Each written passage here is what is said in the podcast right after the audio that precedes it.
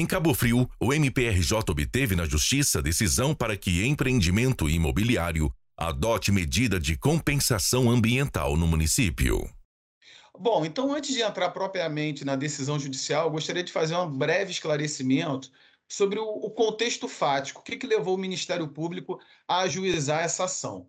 Bom, então o objeto dessa ação civil pública é o empreendimento um loteamento para fins residenciais e comerciais conhecido como Terras Alphaville de Cabo Frio.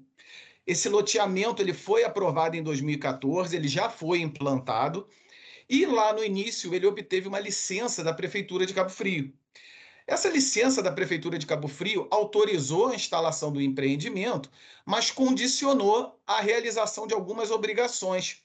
Uma delas foi justamente que o empreendedor se dirigisse ao órgão ambiental estadual, o INEA, e solicitasse uma autorização de supressão de vegetação.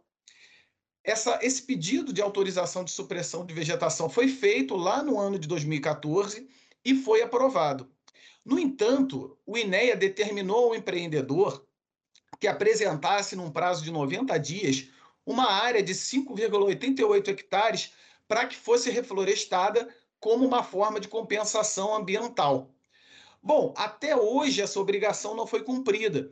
E a última informação do INEA, que me foi prestada no ano de 2020, foi no sentido de que a área apresentada pelo, pelo empreendedor para promover essa compensação, para receber esse projeto de reflorestamento, não foi admitida, porque já era uma área de reserva legal. E aí é importante esclarecer que essa área de reserva legal ela já tinha que ser mantida de qualquer jeito tá? De qualquer maneira, essa, essa a vegetação na área de reserva legal deveria ser mantida. Então, o empreendedor tinha que apresentar uma outra área para receber esse projeto de reflorestamento, o que não foi feito. Diante dessa informação do, do INEA, o Ministério Público tentou fazer acordos com, com o empreendedor para que ele executasse esse projeto de reflorestamento. No entanto, ele não executou o projeto, então o Ministério Público ajuizou essa ação. Bom, quais foram os pedidos formulados pelo Ministério Público nessa ação? O INEA, além do projeto de reflorestamento, ele deu uma segunda opção ao empreendedor. Ele falou o seguinte: olha, ou o empreendedor apresenta esse projeto de reflorestamento, ou ele faz um pagamento, um pagamento em dinheiro na forma de compensação pecuniária. Esse pagamento em dinheiro ele vai ser destinado aqui no estado do Rio de Janeiro para a Câmara de Compensação Ambiental. E as verbas, os montantes que são aportados na Câmara de Compensação Ambiental, eles são revertidos para projetos de restauração florestal. Então, o empreendedor tinha essas duas opções: ou executar o reflorestamento ou fazer o pagamento da compensação pecuniária à Câmara de Compensação Ambiental do Estado do Rio de Janeiro. Então, o pedido do Ministério Público na ação judicial é que o réu exerça essa opção, ou seja, ou ele apresente uma área para o INEA para receber o projeto de reflorestamento, ou ele faça um pagamento a título de compensação pecuniária no prazo de 90 dias. E o Ministério Público pediu que, se ele não apresentasse essas opções, que ele, se ele não exercesse essas opções, ele fosse condenado ao pagamento de uma multa diária. O Judiciário acolheu o pedido do Ministério Público e determinou o réu que apresente ao INEA, na forma de compensação ambiental a ser dotada, né, ou a apresentação do projeto ou o pagamento. Estabeleceu um prazo para exercer essa opção e estabeleceu uma multa caso essa opção não seja exercida no prazo decidido pelo juízo. Bom, então, o que o juízo determinou foi que o réu exerça essa opção. Ele deu um prazo para o réu, para o empreendedor, para que ele exerça essa opção. Ou ele apresenta uma área para o INEA para receber o projeto de reflorestamento, ou ele opta pelo pagamento da compensação pecuniária. Essa foi a decisão judicial, tá? É, ele tem que comprovar a, a apresentação da opção exercida junto ao INEA num prazo de 30 dias sob pena de incidência de uma multa diária no valor de mil reais. Essa decisão ela ainda é passível de recurso, tá? O empreendedor pode interpor um recurso para reverter essa decisão.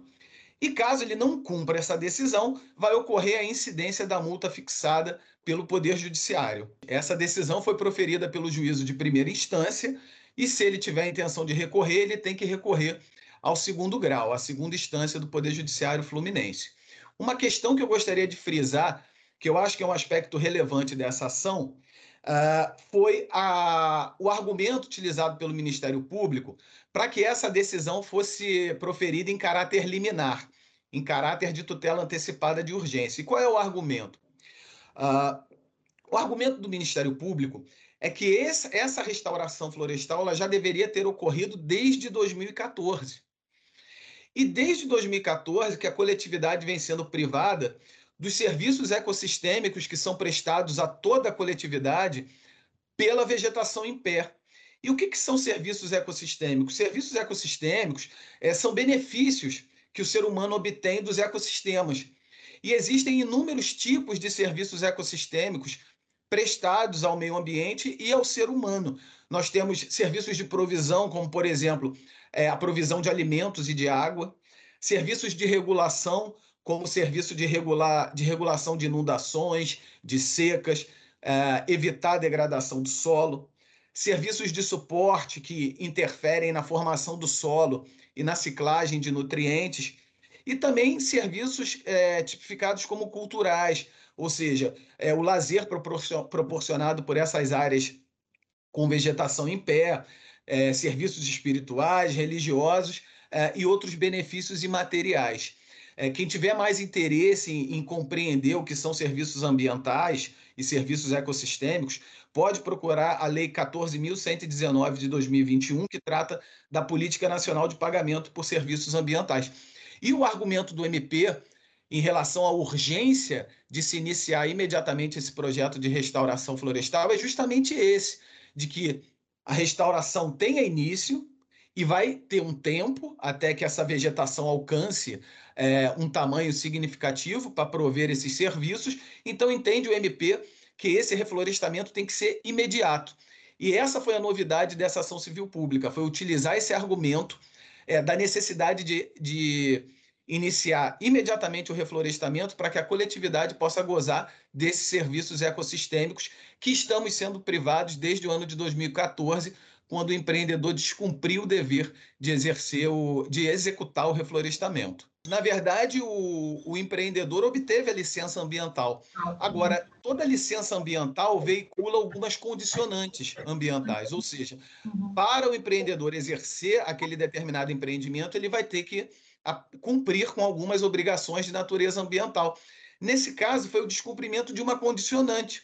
Ele apresentou os projetos, ele apresentou o diagnóstico ambiental da área, e com base nesse diagnóstico, desse, desse diagnóstico ambiental que foi fixada essa condicionante ambiental. Então, o que, o que houve aqui nesse caso foi apenas o descumprimento de uma das condicionantes ambientais, que é justamente o reflorestamento, que hoje em dia ele pode optar ou pelo reflorestamento ou pela compensação pecuniária.